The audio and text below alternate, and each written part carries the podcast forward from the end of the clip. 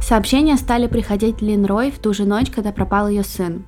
Первое пришло 12 июля 2014 года около половины 11. Вы знаете, где он? Вопрос, который не забеспокоил Лин сначала. Второе сообщение она увидела на следующий день.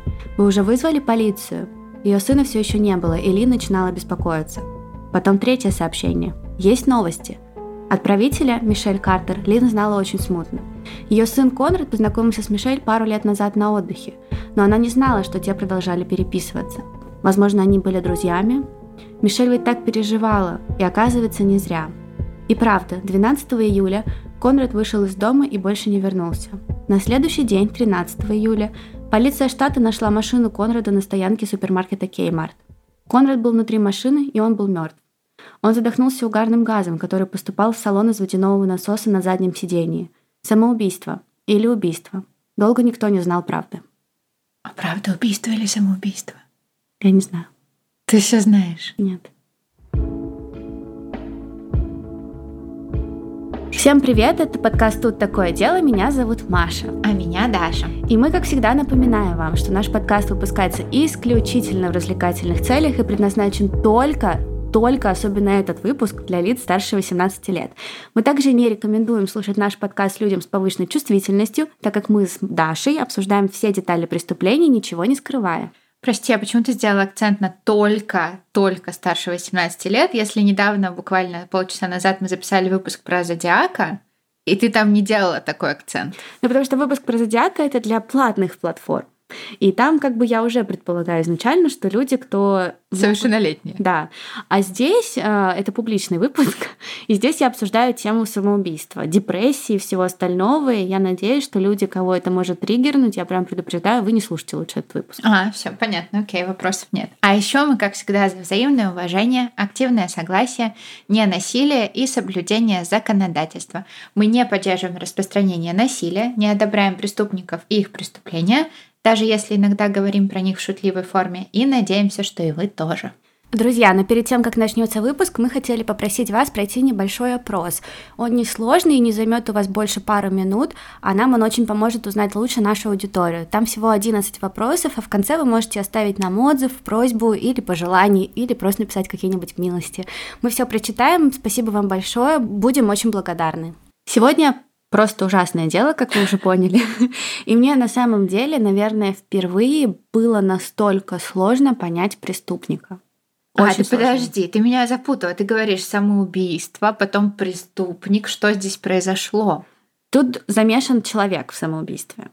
Логично. Ну, то есть, нет, сторонний человек. А, сторонний человек. Ну, то есть, грубо Окей. говоря, это расценивается как убийство. Это принуждение ага. к самоубийству. А, как эта статья, да, называется да. у нас? Но насколько это будет принуждение и было ли это, ну, мы решим сами. Ну, то есть суд mm-hmm. уже принял свое решение, я о нем расскажу, но нам тоже можно будет решить. Каждый, наверное, примет какую-то свою точку зрения. Я надеюсь, что она будет совпадать с моей.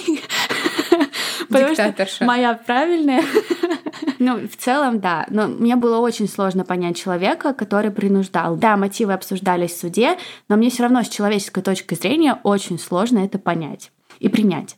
Не буду тянуть резину, начну дело, но сначала хотим с Дашей поделиться с вами кое-чем очень интересным. Мы нашли с Дашей интересный подкаст, который вас точно заинтересует. Дашу он особенно заинтересовал, потому что он про тюрьму. И так и называется «Тюремный подкаст». Его ведущий Миша находит людей, которые сидели в тюрьмах в разных странах мира, собирает их истории и рассказывает нам. Но нам больше всего понравились истории про США и Таиланд. В Таиланде русский парень ограбил банк и пытался скрыться из страны по морю на лодке. Вот послушайте, как он сам рассказывает про это. Так, ну это как в фильмах прямо. Ну, конечно. Ну, а как мы можем с европейскими нашими рожами туда появиться? Ты был Бен Ладеном или Хусейном? Я был Бен Ладеном. Дальше непосредственно сам налет, стрельба, за полторы минуты, что мы там находились, было 9 пуль выпущено. То есть вы забежали, воздух начали палить, всем лежать, давайте деньги? Ну, примерно так, да.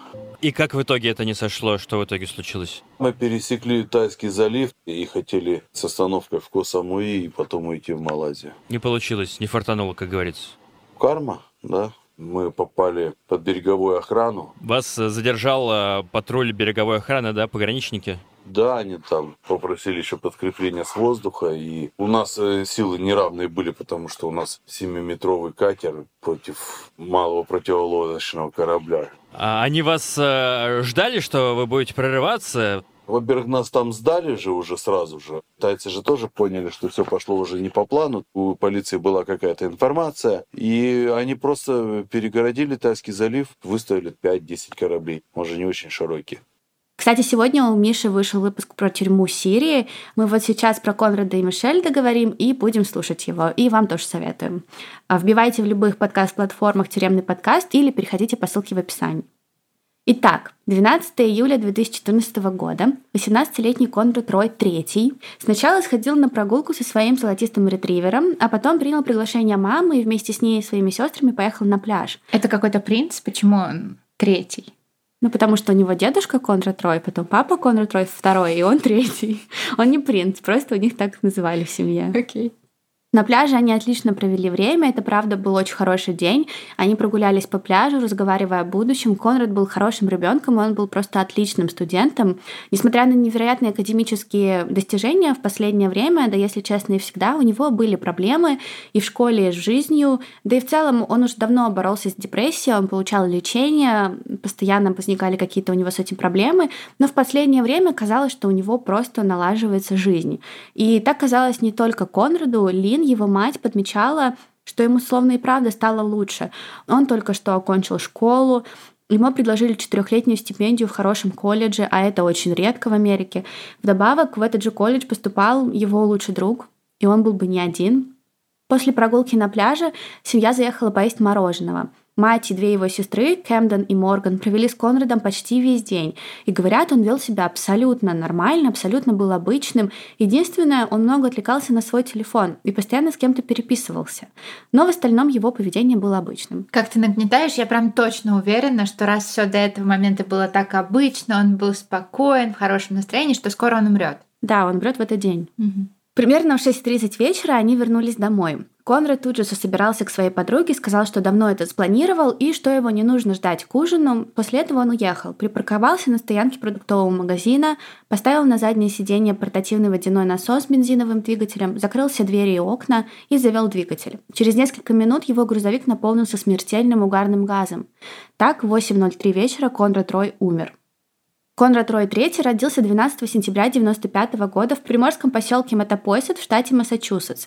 Его семья описывала его как такого милого ребенка, но ту еще Шкоду. Конрад всегда лез в неприятности. Маш, если что, другие люди не знают слова Шкода. Я помню, что тебя так называл дядя. Нет, много кто знает, что такое Шкода. Я не знаю, что такое Шкода, только потому что ты мне рассказала. Ну, такой непоседа, хулиган постоянно бесится. Ну, не так, типа, что бесится и всех это раздражает, а типа ага, просто... Ну, такой прикольно, да. Игривый ребенок, да. А Конрад всегда лез в неприятности и подстрекал других, при этом он всегда умудрялся сам выходить сухим из воды. Он рос спортивным парнем, он играл в бейсбол в старшей школе и был очень умным. Он окончил школу с очень высоким средним баллом, по-моему, 3,8, и это обеспечило ему стипендию в отличном вузе. А 3,8 это много? Да. Это много, да. А 5,0? Такого, мне кажется, вообще просто да. вундеркиндом надо быть. Да, его отец и дедушка занимались семейным спасательным бизнесом, и Конрад, помимо школьных и спортивных мероприятий, проводил очень много времени, помогая им. Он даже отучился на капитана и уже 18 лет получил капитанскую лицензию. В колледже он планировал изучать бизнес, но у его семьи тоже уже был бизнес, в работу которого он был давно уже вовлечен, и поэтому основным вопросом по окончании старшей школы было идти ему все же в колледж или остаться остаться дома и заняться семейным бизнесом. Ну, то есть он в любом случае бы занимался бизнесом, либо бы он пошел учиться, потом занимался бы бизнесом, либо сразу. Да, mm-hmm. да. Но в любом случае жизнь у него кипела. Но у Конрада, помимо прочего, была депрессия. Трудно сказать, когда именно это началось, но вполне вероятно, что либо причиной, либо таким основным толчком стал развод его родителей. Mm-hmm. Это произошло в 2011-2010 годах, и Конрад, которому на тот момент было 14-15, был в достаточно взрослом возрасте, чтобы чтобы понимать, что происходит, и это сильно на него повлияло. Вдобавок, это были его подростковые годы, бунт гормонов наложился на стресс э, семейных каких-то изменений, и у Конрада появилось много психологических и психических проблем. У него была депрессия и тревожность, anxiety, и в попытках справиться с этими проблемами он стал посещать врачей.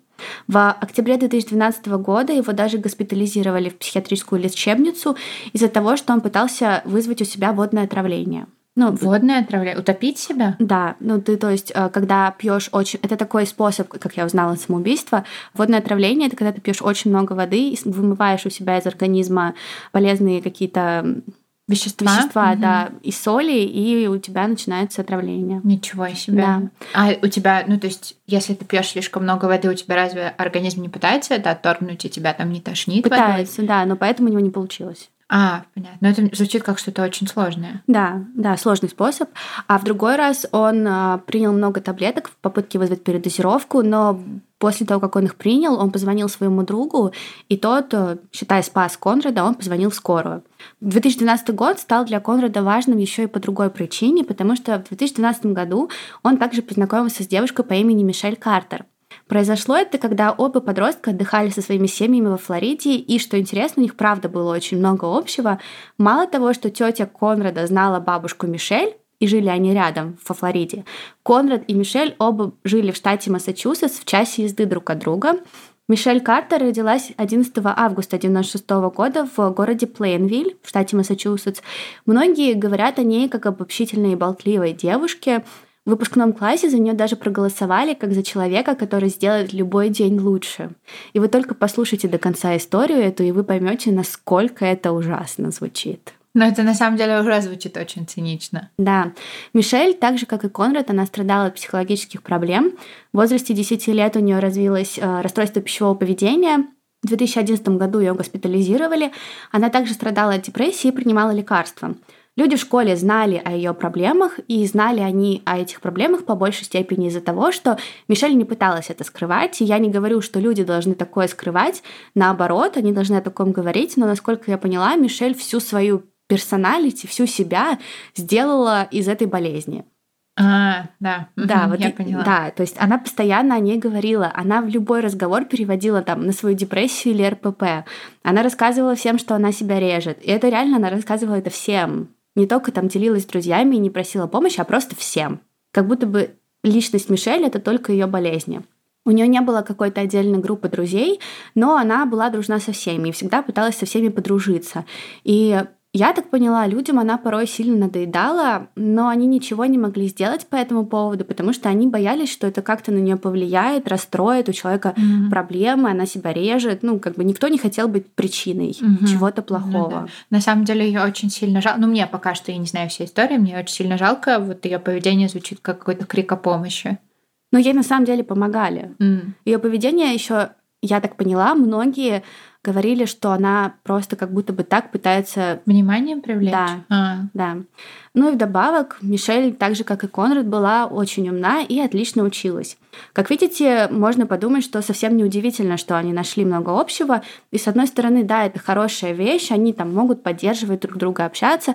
Но с другой стороны, я когда смотрела разбор этого кейса, один из ютуберов сказал, что это как алкоголикам нельзя общаться с другими алкоголиками, когда оба mm-hmm. этих человека пытаются лечиться, потому что по итогу они так много обсуждают именно эту проблему, что кто-то релапснется.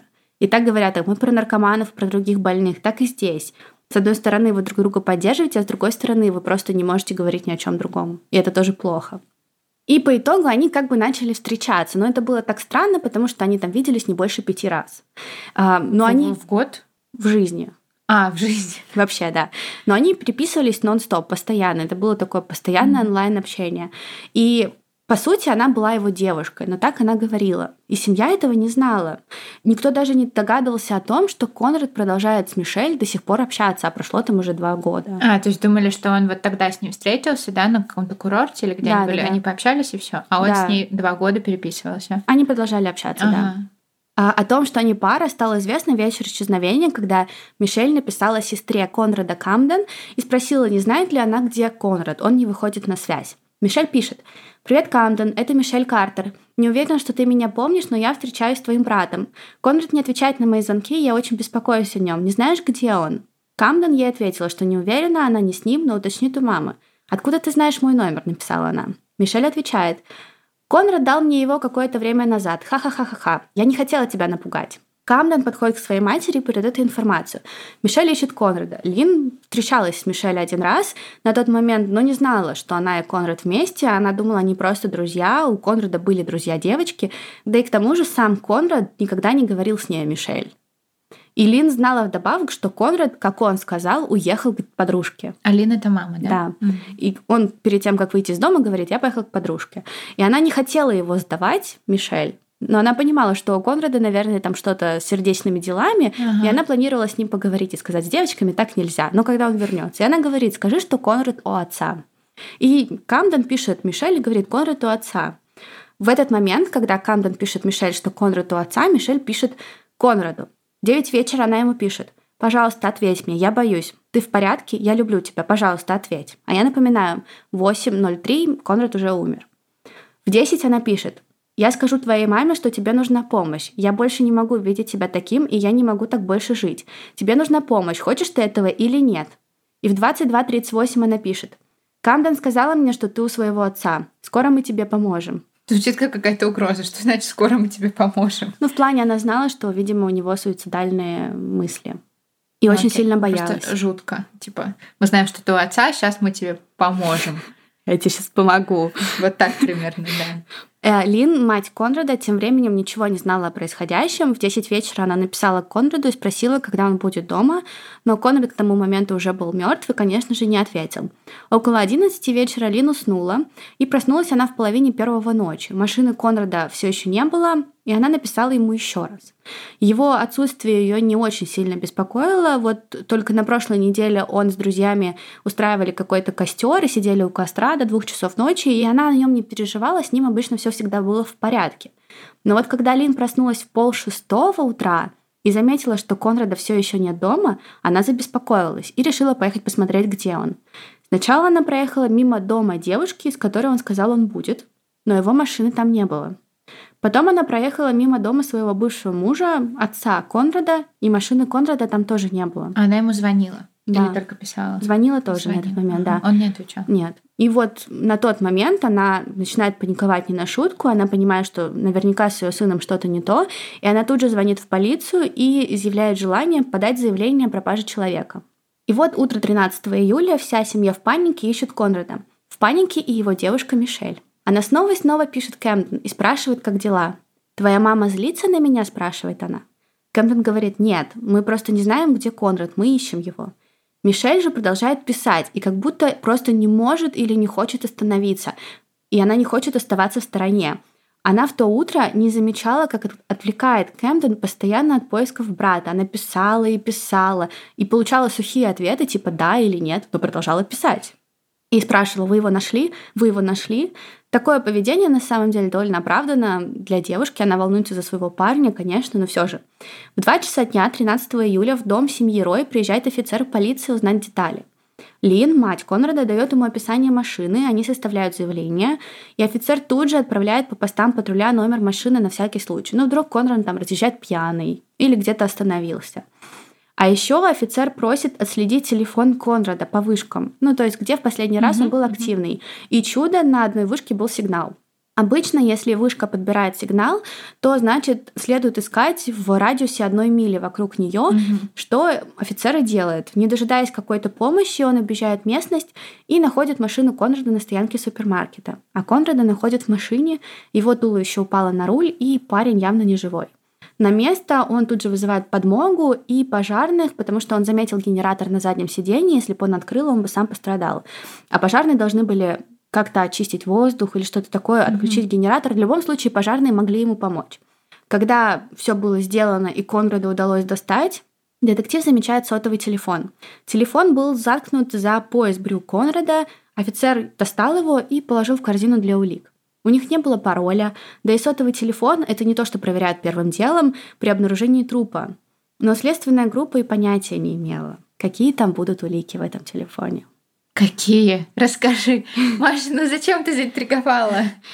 В тот день новости стали известны общественности, следовательно, и Мишель. Ну не рассказывай, почему? Ну ты знаешь сейчас. Та явно в ужасе и скорби пишет Лин. Мне очень жаль. Конрад так много значил для меня, его многие любили. Если вам и вашей семье что-нибудь понадобится, дайте мне знать. Он был ярким светом, такой красивой душой. Пожалуйста, оставайтесь сильной. Моя семья и я готовы помочь вам и вашей семье.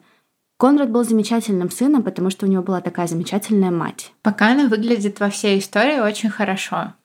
Да, но для Мишель на самом деле эта история только начинается, хотя она думала, что для нее эта история заканчивается. В Массачусетсе смерть, произошедшая без свидетелей, ну то есть там, если никто не видел, mm-hmm, что ты там mm-hmm. себя сам убил, она рассматривается как нераскрытое преступление, пока не будет доказано иное. Mm-hmm. Даже если там самоубийство, и ты реально повесился и был один. Полиция занимается рассмотрением дела, но понятно, что в большей степени в случае самоубийств все это очень поверхностно. Но в деле Конрада были действительно очень хорошие детективы, которые практически сразу почувствовали, что что-то здесь не так. У Конрада еще вдобавок была скорбящая семья, которая не подозревала ни о чем, и она явно хотела получить ответы, и была это странная Мишель. После похорон Кэмден получает от Мишель имейл. То есть не смс-ку? Не смс имейл, да. Кэмден — это сестра Конрада, и mm-hmm. Мишель пишет ей. Конрад не покончил с собой из-за издевательств в школе, как все думают. Я знаю настоящие причины. И она присылает несколько сообщений, которые Конрад написал ей. В них он писал «Каждую ночь я молюсь, чтобы это все было просто плохим сном. И я просыпаюсь, чувствуя себя счастливым и гордым. И я снова хороший ребенок. И в другом сообщении. Я вижу мир как ужасное место с кучей ужасных людей. В нем не хватает хороших, искренних людей, таких как ты и я, людей, которым не все равно. Кэмптон, естественно, сразу же пересылает это письмо своей маме, и Лин узнает тон своего сына, и, по-видимому, Лин думает, что у Мишель могут быть какие-то ответы. И поэтому она начинает с ней общаться. И со временем Лин и Мишель реально периодически поддерживают контакт. Лин даже упомянула об участии следствия, на что Мишель выражает надежду, что полиция что-то должна найти, на какие-то ответы она надеется, и постоянно спрашивает, есть ли от детективов новости. 25 июля Мишель написала ей, «Я бы хотела, чтобы все было по-другому, но вы должны знать, что это не ваша вина.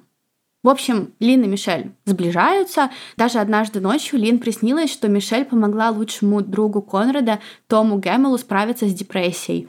Это был настолько хороший сон для Лин, что она проснулась и написала об этом Мишель. Конрад был мертв уже месяц, и Лин признала, что Мишель, видимо, была намного ближе к ее сыну, чем она думала. Но что поделать, у 18-летних бывают секреты, и он не рассказал ей про это. Но перед тем, как перейдем к тому, что все же произошло, хотим поговорить немного о спонсоре сегодняшнего выпуска. Как вы уже знаете, мы с Машей обожаем настольные игры, постоянно тестируем что-то новое. И мы уже даже немного эксперты в вопросах настольных детективных игр, поэтому сегодня хотим посоветовать вам одну из самых инновационных игр в жанре расследований. Она называется «Детектив. Игра о современном расследовании». И эта игра — набор из пяти детективных дел, связанных общей сюжетной линией. Мы с Машей на этих выходных попробовали и рассказываем, что нам понравилось. Во-первых, мне больше всего понравился сюжет. Обычно в настолках сюжет отходит на второй план, а в этой игре он получился продуманный даже с исторической подоплекой, но мы вам не будем спойлерить, потому что в настолке это основной сюжет. И этот сюжет развивается во всех пяти делах. И это, кстати, тоже очень удобно, потому что ты знакомишься со всеми героями, узнаешь про них что-то, а потом дальше по ходу истории углубляешься, изучаешь о них все больше и больше новых деталей. Из-за сюжета этой игре мы ставим 5 из 5, он очень захватывающий. Получился такой нарративный квест, где ты полностью контролируешь развитие сюжета и решаешь, в какую сторону нужно пойти. А мне понравилась реализация. Это, наверное, самая главная проблема детективных игр, как вообще построить игровой процесс. Кто-то переносит почти всю игру в приложение или в интернет, и ты играешь там. Но если играть с кем-то, то очень сильно не хватает взаимодействия. Вы просто в телефонах сидите и читаете там что-то. А кто-то старается на карточках изложить всю информацию. А вот в детективе получилось комбо. У нас была колода карт, игровое поле с фишками, карточками и сайт с полицейской базой. На поле есть счетчик времени, мы его двигаем сами, и даже Даша очень хотела сэкономить нам время и схитрить. Есть счетчик стресса. Он увеличивается, если мы перерабатываем. Нам это очень понравилось, очень приближено к жизни. Есть карточки с детективами, из которых мы собираем команду. У каждого детектива свои знания и навыки. Кто-то айтишник, кто-то психолог, а кто-то занимается допросом свидетелей.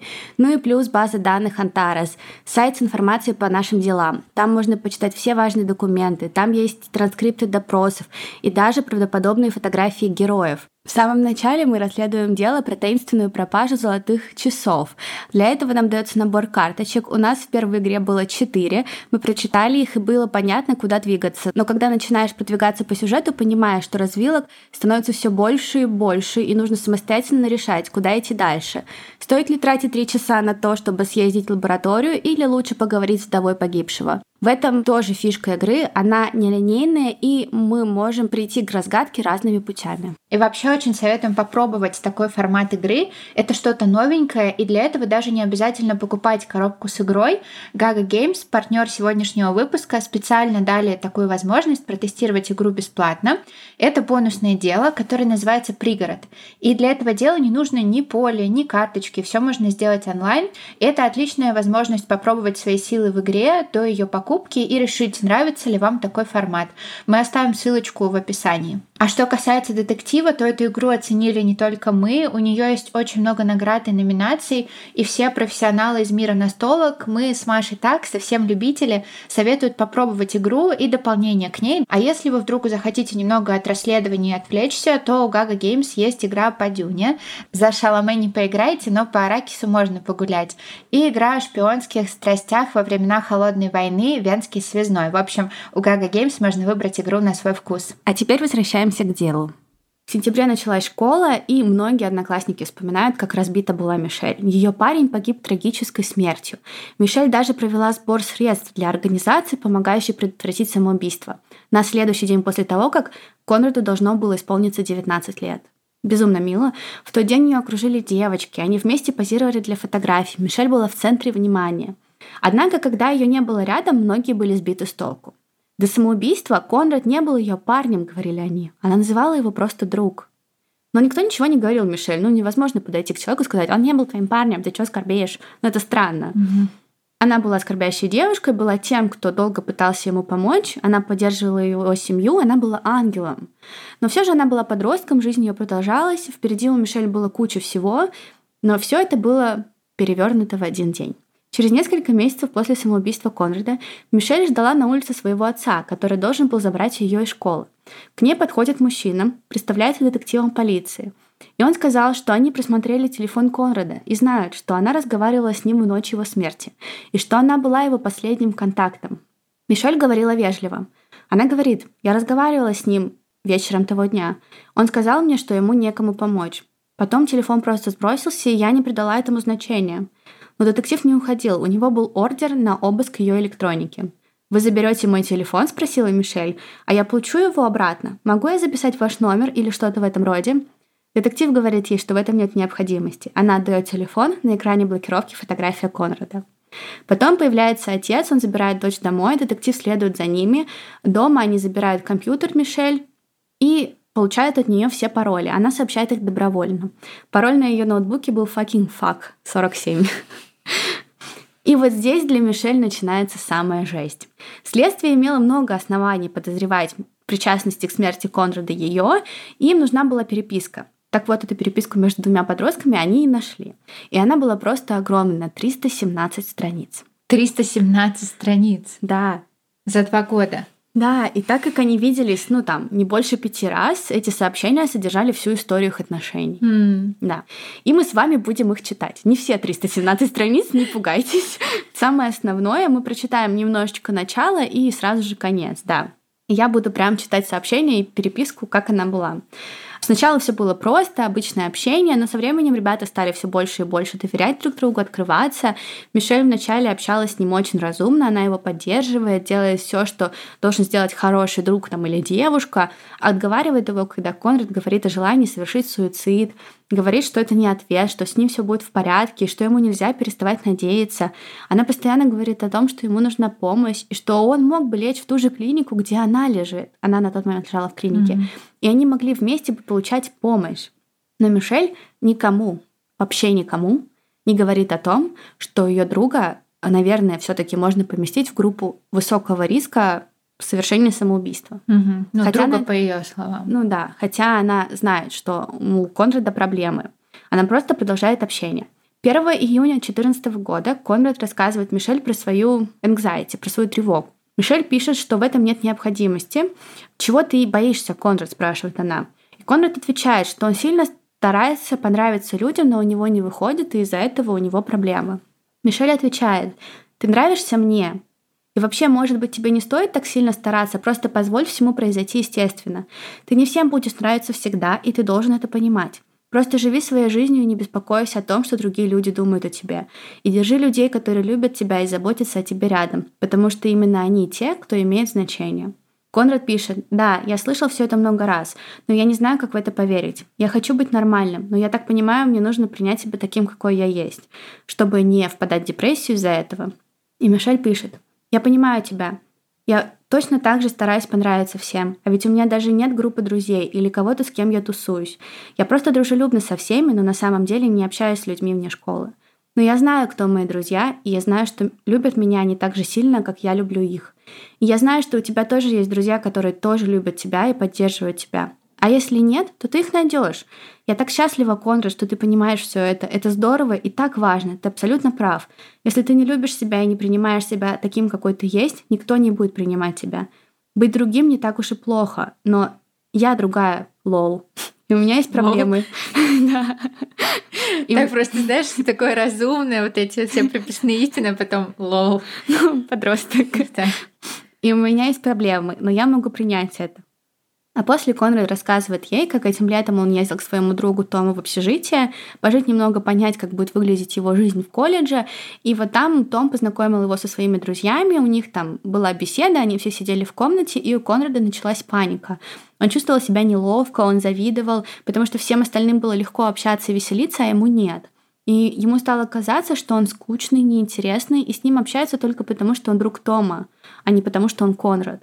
И Мишель на этом этапе просто вот изумительная поддержка, все эти разговоры, она просит его обратиться за помощью, сделать это перед колледжем, верит в него. И в тот же день она просит его пообещать ничего не делать с собой. И он отвечает «ни за что». Ни за что не сделаю. Да, ага. я себя не трону, типа, ага. никакого самоубийства. Но 19 июля все начинает меняться. Мишель, как я уже сказала, лежит в клинике, лечится от анорексии, и она просит его лечь в больницу с ней, потому что ему это поможет. Он пишет, мне это не поможет, поверь, Мишель. Она отвечает, а что тогда? Ты говоришь и говоришь о всяком, но ничего не предпринимаешь. Каждый день ты продолжаешь говорить о том, что хочешь убить себя.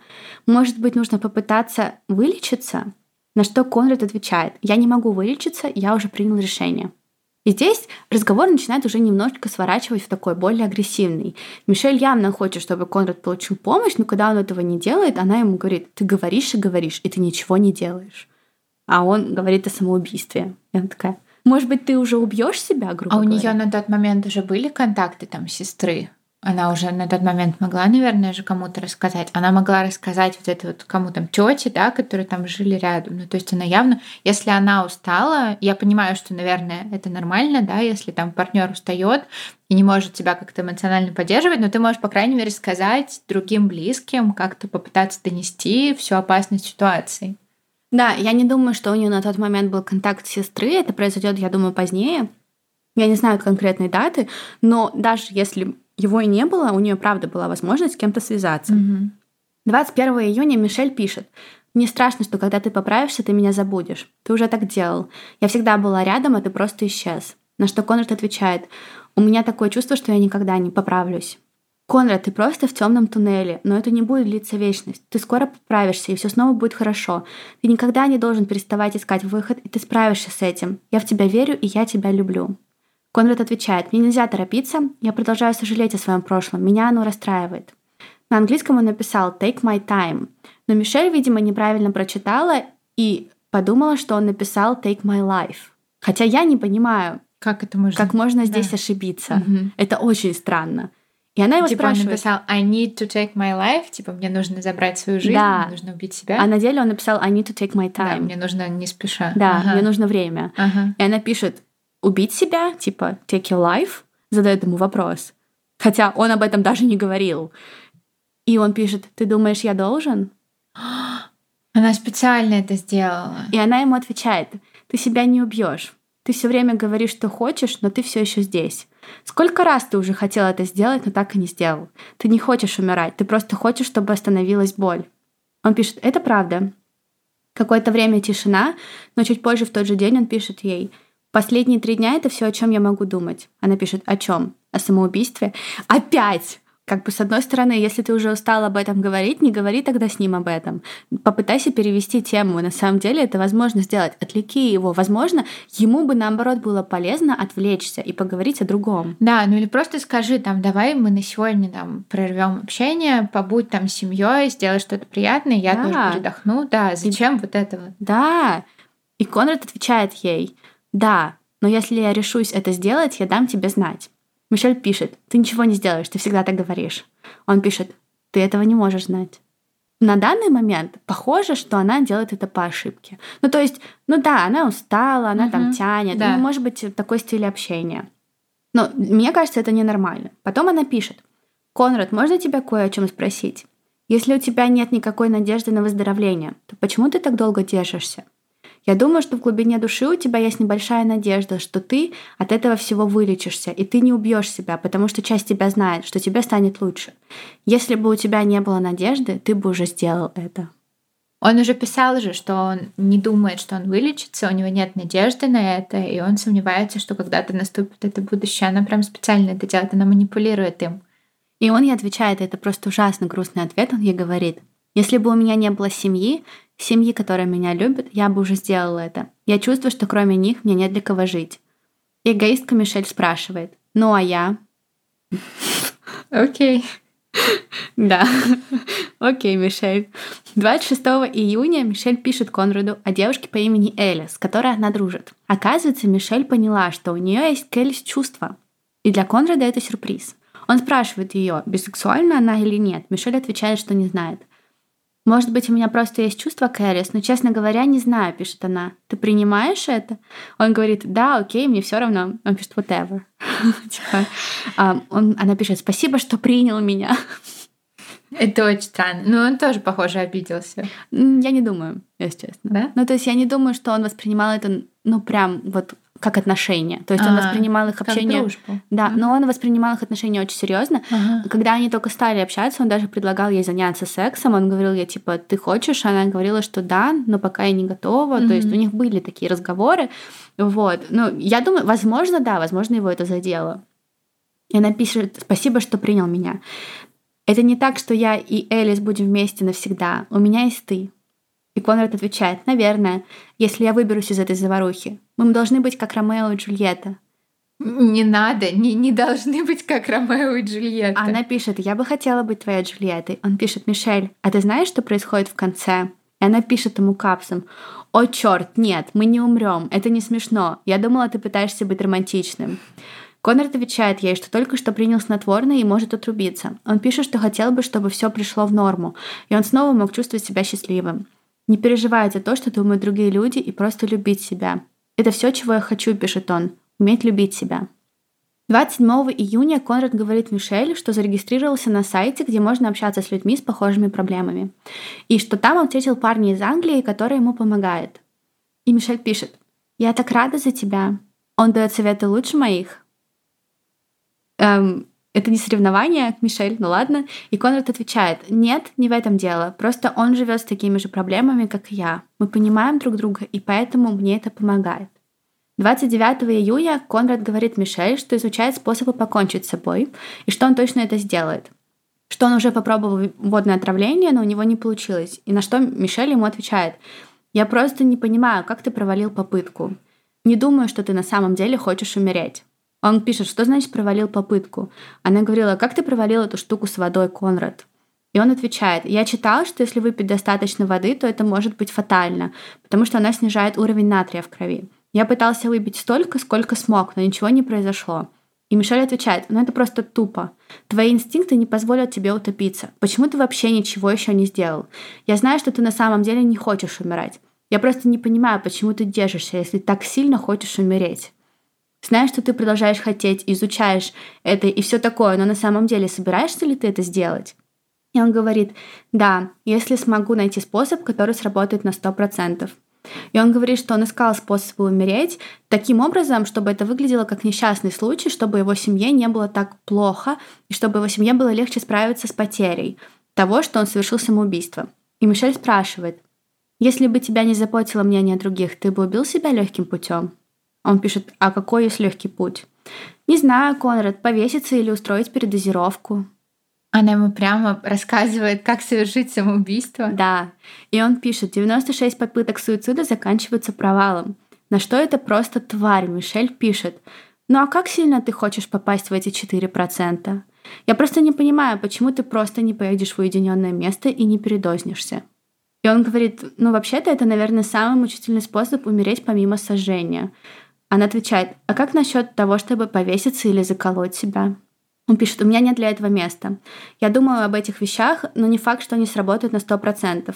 Ты же сам сказал, что ничего не сработает на 100%, но снотворное должно, пишет Мишель. И Конрад пишет, правда? Она пишет, ну, если ты действительно примешь много таблеток, то ты уснешь и никогда не проснешься. Ты говоришь, что ты так сильно хочешь умереть, но не хочешь даже пытаться сделать это такими способами. Ты сказал, что нет стопроцентных вариантов, но все дети в мире, которые уже покончили жизнь самоубийством, тоже об этом знали, но они ведь попытались, и им удалось. Это как будто бы она говорит о том, чтобы там, не знаю, выпуститься из университета или получить классную работу. Типа, ну, другие дети же могут, почему ты не можешь этого сделать? А у нее все ок. Ну, у нее самой, типа, все в порядке в этот момент. У нее. Ну, да, достаточно в порядке, чтобы писать такое. Ну, то есть она страдала от депрессии, но у нее не была такая депрессия и такие проблемы, чтобы она не понимала, что она делает, я думаю. Почему она просто не могла с ним перестать общаться? Я не думаю, что на этом этапе она делала это уже из-за того, что он ей надоел. Mm, то есть ей прям хотелось, чтобы он умер? Скорее всего, ей хотелось быть участником этой драмы. И ей хотелось, наверное, чувствовать, что это она его довела до такого, ну, подтолкнула, грубо говоря, к этому. Ну, или ей хотелось быть скорбящей девочкой, по которой mm. умер парень, а, которой все да, жалеют. Может быть, да. Дополнительная характеристика к своей личности. Mm-hmm, да. 30 июня Конрад пишет, что его друг из Англии помогает ему найти способ убить себя. Этот парень серьезно, пишет Мишель, разве твой друг не должен помогать тебе выбраться из этого, а не наоборот? Но Конрад говорит, что собирается заказать какие-то ядовитые семена из Англии. Мишель, вероятно, опасаясь, что она потеряет свое влияние, говорит ему, просто выпей отбеливатель. Типа, не страдай ерундой. Э, такое чувство, что для нее это правда как соревнование с парнем из Англии. Mm-hmm. Почему Конрад слушает его, а не меня? У меня что, плохие советы? Вот как так. убить себя? Да. Я же тебе сказала. Потом их э, беседа немного уходит в сторону, и Конрад рассказывает ей, что был у врача в тот день. Мишель спрашивает, рассказывал ли он врачу о том, что собирается убить себя, и Конрад отвечает, лол, нет. И она такая, а, значит, ты сегодня не собираешься убить себя? И а говорит, завтра? Ну, типа того, да. И он говорит, сегодня, наверное, нет. Я опять просто говорю об этом. Через пару дней Мишель говорит, что хочет посмотреть с ним на День Америки фейерверки. 4 июля, фейерверки, праздник. Но Конрад отказывается. Он говорит, что он всегда проводит 4 июля с отцом и дедушкой за работой, а потом они на баржу привозят фейерверки и отмечают. Мишель отвечает, я так понимаю, тебе уже лучше? И Конрад пишет, на самом деле намного лучше. Я, кажется, вернулся к нормальной жизни. И Мишель пишет ему огромное сообщение. Ты не можешь измениться за одну ночь. Два дня назад ты хотел умереть, а теперь тебе лучше? Я просто хочу убедиться, что ты действительно собираешься это сделать, или ты просто болтаешь, потому что мне к этому нужно подготовиться. Я стараюсь изо всех сил, и я не могу отговорить себя от этого. От чего? От самоубийства? Но она не отговаривает его от самоубийства. Ну, не знаю. она, она на думает, этот момент, что... видимо, просто прикрытие себя какое-то пытается создать, какой-то... Я не думаю, что она думала так далеко сейчас. А. Я думаю, что она считала, что ничего никогда с ней не произойдет. Она думала, что она не делает ничего плохого. Mm-hmm. Я думаю, что она очень долго думала, что она правда его поддерживает. Mm-hmm. Может быть, всегда так думала. 2 июля он пишет, но я верю в то, что я облажаюсь и причиню себе больше вреда, но не умру. Все закончится тем, что я окажусь в больнице на некоторое время, и все будет по новой. И она ему отвечает, тогда не облажайся, сделай это уверенно. Сделай это уверенно? Конрад пишет, а что со мной будет после? Я знаю, что Иисус будет со мной, несмотря ни на что. Я не сделал ничего плохого в своей жизни. Я просто хочу, чтобы Он забрал меня и сделал ангелом. Если я умру, я знаю, что я не попаду в ад. Мне там не место. Ответ Мишель просто убивает меня. Иисус позаботится о тебе, детка. Ты будешь счастлив и защищен на небесах. Я просто хочу, чтобы ты был счастлив, наконец. Небеса примут тебя с распростертыми объятиями. Ты будешь самым красивым ангелом на свете. Небесам нужен герой. А Конрад не хотел рассказать своей семье о том, через что он там проходит. Ну, вот него... если бы он просто написал своей матери, а не mm-hmm. Мишель, все было бы по-другому. Но он никому не рассказывал. Ну, то есть семья знала, что у него депрессия. Он ходил к врачу, но никто не знал, что это происходит. Он не говорил. На следующий день, 3 июля в 9 часов утра, просто первое сообщение от Мишель. Конечно, твоя семья будет тебя оплакивать. Это происходит всякий раз, когда люди теряют кого-то, кого любят. Они будут горевать и будут истерически грустить, но потом все станет лучше, и они успокоятся. Они всегда будут помнить только хорошее о тебе. Твоя мама будет грустить в течение нескольких недель, но потом она отойдет, у нее будет поддержка семьи и друзей. Она будет знать, что ты просто хотел быть счастливым, и вместо того, чтобы плакать из-за тебя, она будет улыбаться, зная, что ты в лучшем месте. Твои родители не неудачники, и они не будут считать себя неудачниками. Ведь пытаясь помочь тебе, они перепробовали все, что могли. Да, они, вероятно, будут винить себя какое-то время, но они преодолеют это и научатся принимать это. Они будут жить для тебя так же, как и я. Они будут в порядке, я обещаю. Я даже буду звонить твоей матери время от времени и проверять. Она просто это ни с чего, просто первое сообщение. Но они переписывались сутками допоздна и с самого утра, но просто это так ужасно. У моей бабушки умер а, сын, почти 10 лет назад. Каждый день она об этом думает и не перестает плакать. Mm-hmm. Я читала комментарии вот под разборами разными, и все так пишут. Ни одна мать никогда не переживает и не может пережить и отпустить. За несколько недель. Да. И как такое можно говорить? Ты даже не знаешь его мать. Но как будто бы она его просто успокаивает, зная, что он не делает это из-за своей семьи. И Конрад это читает, и пока он это читает, я не знаю, или попозже он не отвечает, она присылает ему следующий вопрос. Ты уже планируешь? Он пишет «да». Когда? Завтра? Не знаю, когда. Затем Конрад отправляет ей ссылку на сайт под названием «Лучшие способы убить себя». И она отвечает «Только что посмотрела. Этот парень знает, о чем говорит. Ты собираешься оставить записку? Ты планируешь выпить снотворное?» Конрад говорит «Не знаю, для этого нужно очень много таблеток». Она пишет «Нет, ты можешь запить их алкоголем».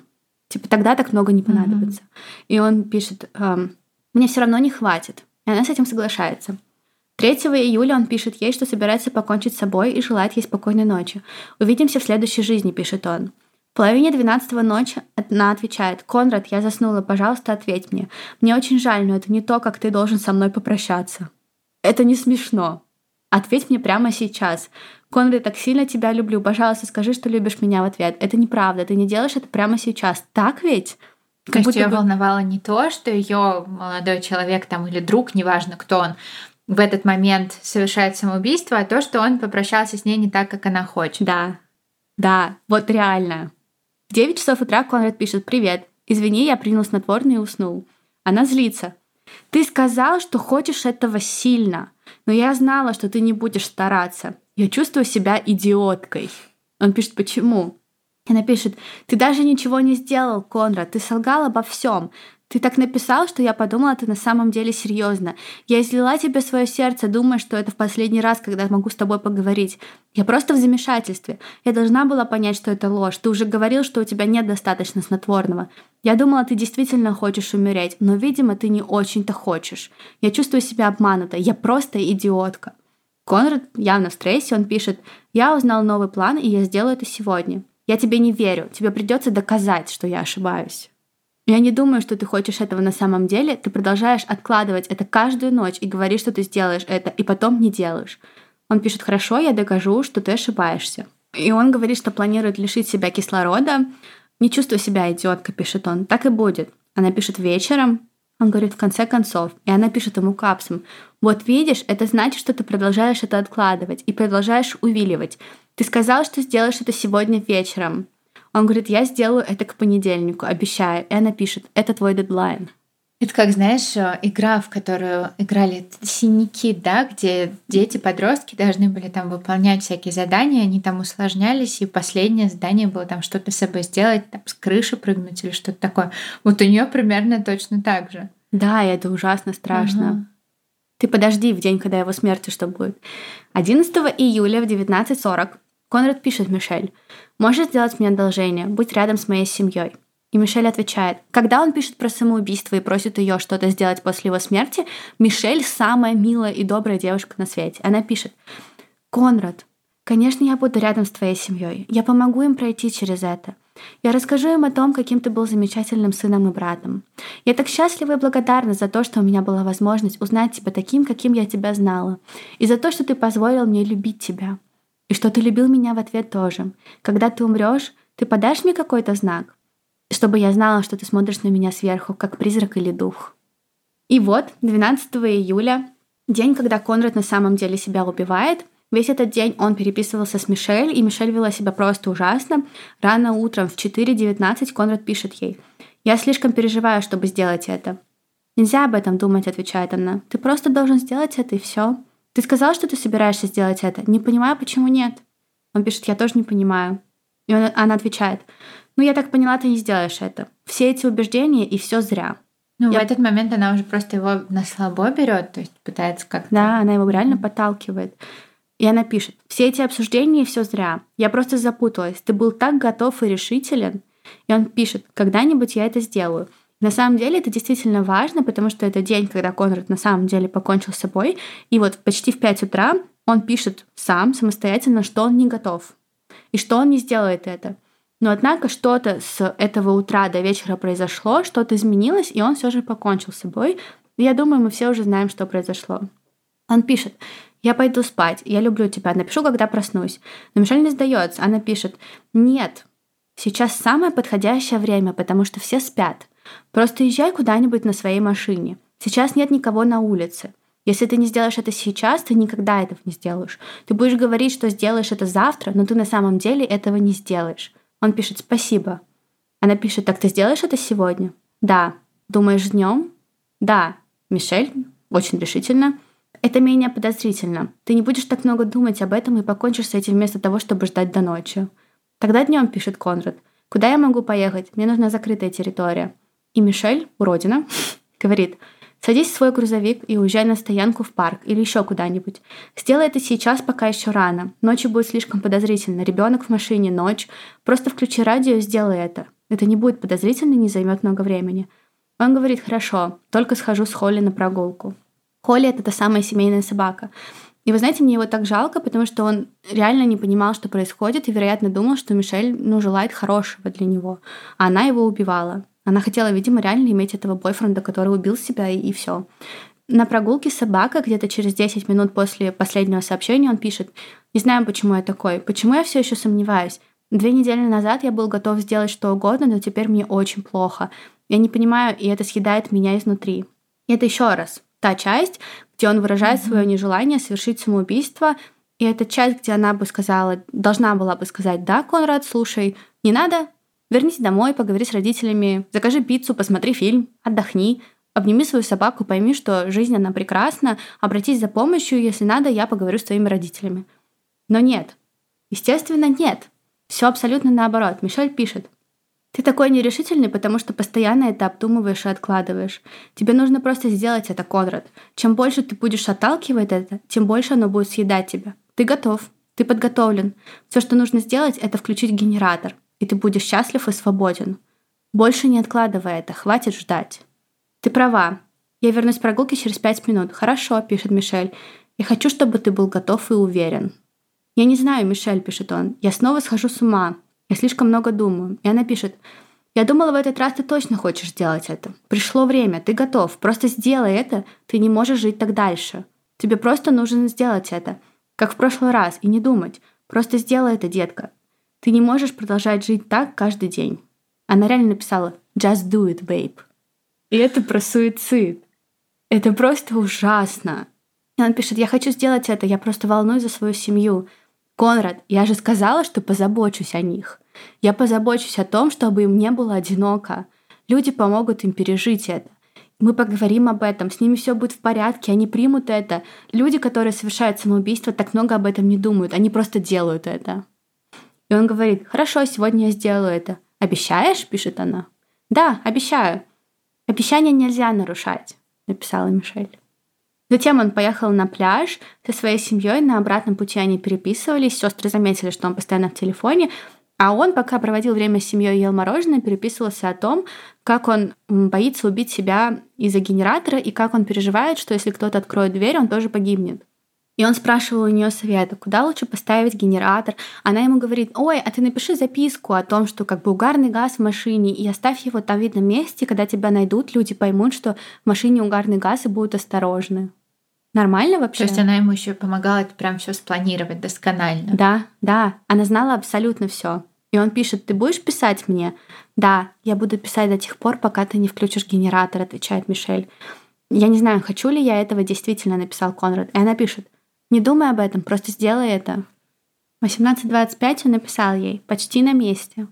18.28 между ними происходит звонок, который длится 43 минуты.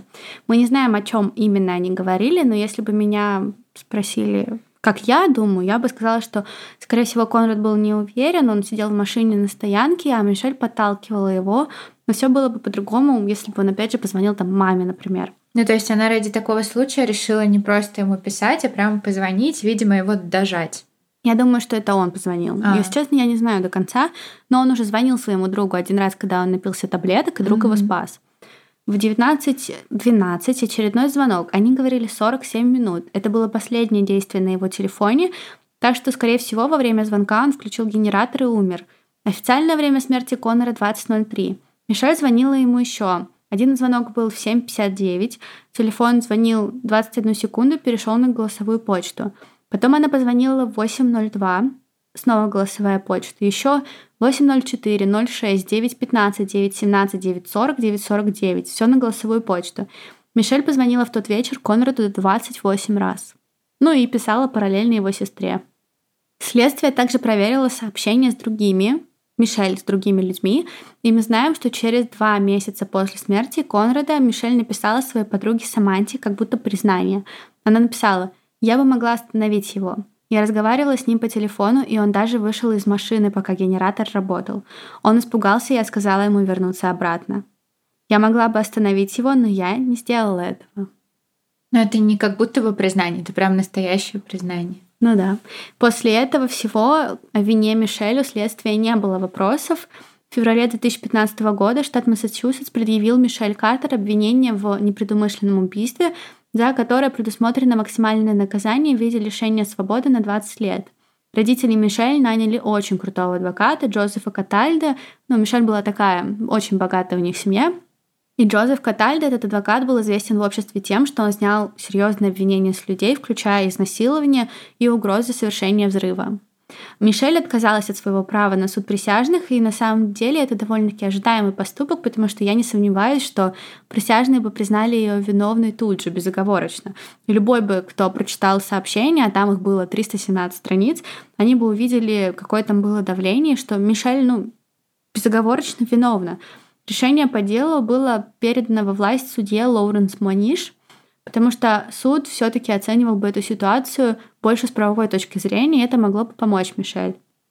Чтобы обвинить Мишель в непредумышленном убийстве, помощник окружного прокурора Кэти Рейнберн должна была убедить судью в том, что разумный человек понимал бы, что его действия могут привести к серьезным травмам или смерти. И прокурор начала свое повествование очень интересно с момента, который бы мог поддержать скорее защиту, чем обвинение. Однако она быстро изменила ход своей речи. Она начала с попытки самоубийства Конрада в 2012 году. То есть она показала, да, Конрад действительно планировал убить себя, и это было даже до того, как Мишель появилась в его жизни. Но, сказала она, когда в 2012 году Конрад наглотался таблеток и позвонил своему другу, его друг, здравомыслящий человек, организовал помощь, и Конрада спасли. Два года спустя ситуация повторилась. Конрад позвонил своей подруге, но на другом конце телефонной линии была Мишель, и она убедила его сесть в машину. Частично полагаясь на переписку, частично на другие показания, в суде Мишель описали как одинокую, расчетливую девушку, которая убила амбивалентного мальчика, чтобы привлечь к себе внимание. У бывших одноклассников Мишель не было на нее времени. Мишель была привилегированным ребенком, но абсолютно непопулярным. Она жила своими фантазиями и не знала, что такое реальная жизнь. В суде обнародовали переписку с девочками по имени Сэм и Лекси, которых Мишель считала своими лучшими подружками, но девочки так не считали. Но это говорит о динамике mm-hmm. ее отношений с друзьями. Три часа дня 11 июля, то есть до того, как Конрад покончил с собой, она пишет Сэм, что не знает, где Конрад. Менее чем через три часа она пишет Лекси. Конрад пропал, его нигде не могут найти. Конрад был еще жив, и она это знала. Она хочет у них вызвать какое-то сочувствие, чтобы они какие-то эмоции проявили, ее как-то пожалели. Да, очевидно, да. Ну и создать какую-то драму вокруг mm-hmm. себя. Следующей ночью Лекси спросила Мишель, нашли ли Конрада. Через три минуты Мишель пишет Конраду, дай мне знать, когда ты сделаешь это. А через две минуты после этого она отвечает Лекси. «Нет, еще не нашли. Я теряю надежду на то, что он вообще жив». На следующее утро после смерти Конрада Мишель пишет Сэм. «Я разговаривала с ним, пока он убивал себя. Я слышала, как он кричал от боли. Я должна была что-то сделать». Сэм отвечает, «Это не твоя вина». Последнее, очень компрометирующее сообщение, которое Мишель отправила Сэм, было таким. «Они прочитали мою переписку с ним. Это конец. Его семья меня возненавидит, и меня посадят в тюрьму». А это говорит о том, что Мишель осознает неправильность своих действий угу. и незаконность своих действий. И даже во время того, когда она это совершала, она это понимала. И плюс понимает, что на ее телефоне доказательства того, что она довела Конрада до самоубийства. Да. И поэтому в заключительном слове прокурор говорит, продолжал ли Конрад думать о суициде? Да. У него были проблемы, и он старался работать с ними. Мы не просыпаемся каждый день чистым листом, но что происходит в жизни, преследует нас – Каждый день у нас появляется возможность начать заново. А вот что думала сторона защиты. Адвокат Катальда по-другому интерпретировал историю Конрада и Мишель. По его словам, Конрад затащил Мишель в суицидальный водоворот. То есть Конрад покончил бы жизнь самоубийством и так. И чтобы это подтвердить, он процитировал поисковые запросы. И там были вот эти его поиски на способы умереть и тому подобное. Адвокат также настаивал на невиновности Мишель, потому что то и не было на месте происшествия. Катала также оспаривал законность обвинения. Видите ли, в Массачусетсе нет закона, криминализирующего самоубийство. То есть то, что вы соучастник законной деятельности, не делает вас преступником. Угу, понятно. То есть, грубо говоря, так как самоубийство это не преступление, то твое соучастие в самоубийстве это тоже не преступление. Да, да. Угу. И... На самом деле звучит как очень солид. Ну, я понимаю, почему этого адвоката привлекли на самом деле. Ну да. Да. А можно сделать догадку? Мне кажется, что ее не обвинят. Есть у меня такое ощущение. Ну, знаешь. Ладно. И хотя у свободы слова есть и определенные ограничения, нельзя там, согласно праву, давать настоящую угрозу человеку. Мишель Конраду не угрожала. Угу. Никогда. Со стороны защиты на суде был единственный свидетель, это был Питер Бреген, невысокий такой 81-летний врач, который часто дает экспертные показания в суде. Часто его экспертные показания связаны с психофармакологией, и он предположил, что это было непроизвольное опьянение своего рода. Он называл это, он так это и называл involuntary intoxication. Мол, да, Мишель Картер когда-то была одной из самых любящих девушек, которых он когда-либо встречал. Она всегда хотела помогать людям, но в апреле 2014 года ей прописали 5 миллиграммов антидепрессанта Телекса, и это лекарство, по словам врача, исказило ее склонность помогать людям. Мол, она убедила себя, что подстрекательство к самоубийству само по себе форма помощи. Так вообще происходит? Такое вообще есть? Это реальные какие-то факты или это просто домыслы какие-то? Ну, я не знаю, насколько это реальные факты. Угу. Я не изучала все последствия Терекса, но он прям сидел и утверждал, и он сказал, я убежден, что лекарства, которые она принимала, повлияли на ее психическое состояние, из-за чего ей было трудно различать правильные и неправильные. Но обвинение не было согласно, естественно, со стороной защиты, потому что, может быть, она и думала, что помогает ему, но она никому не рассказала. Вдобавок, она начала говорить о его исчезновении и смерти за день до фактического самоубийства. Она разговаривала с его семьей после того, как все случилось, и делала вид, что ничего не знала, и она написала своей подруге то сообщение. В конце концов, судья вынес решение. 16 июня он начал свою речь в судебной практике. Примерно 200 лет назад – вы не смейтесь, они правда вспоминают такие прецеденты. Так вот, судья сказал, примерно 200 лет назад заключенному тюрьмы Хэмпшир было предъявлено обвинение в убийстве человека в соседней камере. Человек, покончивший с собой в 1915 году, был осужденным убийцей по имени Джуэт. Ночь перед тем, как его должны были публично повесить, Джуэт повесился в своей камере. Позже охранники рассказали присяжным, что мелкий воришка в соседней камере безжалостно убеждал Джуэта убить себя. «Зачем отдавать палачу его гонорар?» — говорил он.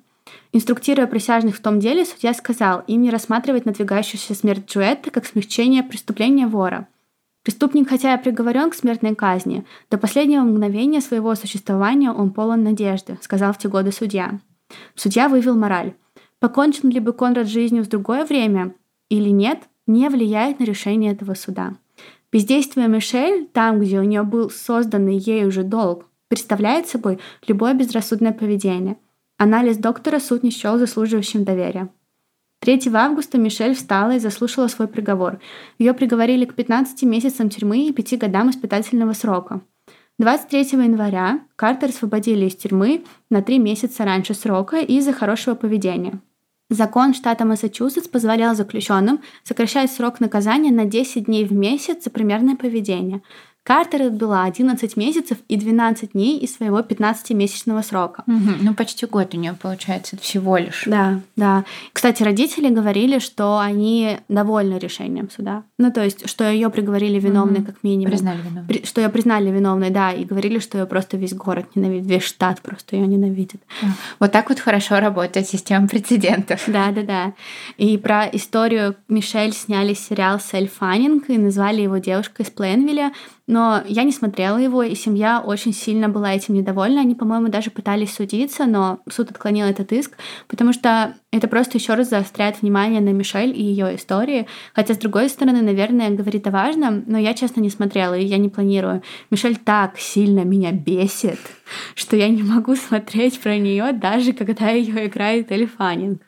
Да, я тоже очень люблю Эльфанинг. Мне очень жалко родителей в этой ситуации, просто потому, ну, маму, да, получается, потому что она там жила с ним.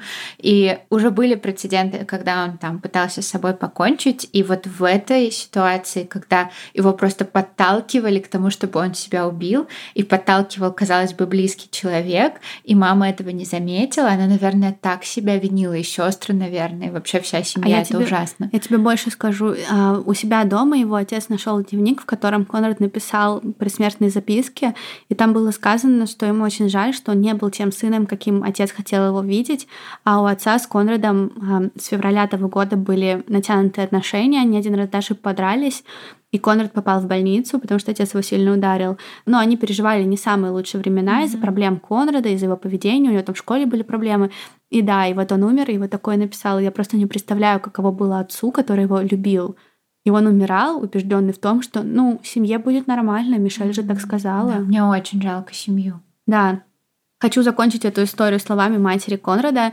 Он был всего лишь подростком, младенец. Он был уязвим. Мальчиков-подростков легко уговорить, девочкам легко ими манипулировать, потому что они не умеют показывать свои чувства. И мне редко попадаются истории, которые разбивают мне сердце так сильно, как это. Это похоже, я не знаю почему, но я всю историю думала, что это похоже на Джоди Ариас. Я не знаю почему. Да, наверное, немножко, да, потому что опять девушка. Да. Да, и, в общем-то, на этом история подошла к концу. В этом году это последний выпуск на общих платформах мой. Останется только выпуск Даши. Я попыталась сделать его интересным.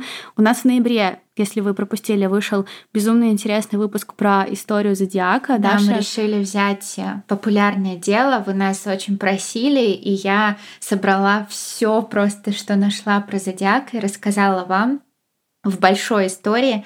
Мы много там обсуждаем, обсуждаем последние новости, да, вот то, что команда Case Breakers нашла Зодиака в 2021 году, и мы все это там с Машей разложили по полочкам и каким-то выводом постарались прийти, поэтому слушайте.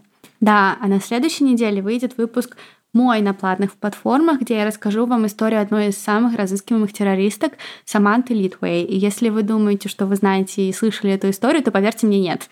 Э, я провела месяц, изучая ее, ее мужа, тех, кто учил ее экстремистским взглядом. Я изучила белых вдов, еще много всего, и меня, наверное, за историю моего поиска можно посадить, но, надеюсь, нет. История Саманты, выпуск о ней стал для меня тоже таким важным проектом, и я надеюсь, что он понравится вам так сильно, как всем понравился выпуск про Зодиака. Ну, в общем, это мы вам к чему? Это мы говорим о том, что на бонусных платформах очень много всего интересного. Уже вышел мой выпуск, выйдет Машин, поэтому бегите, подписывайтесь. Да, и очень советую вам подписаться на наши социальные сети, потому что мы с Дашей к концу года делаем много всего интересного, включая рекомендации, книг и фильмов по итогу года.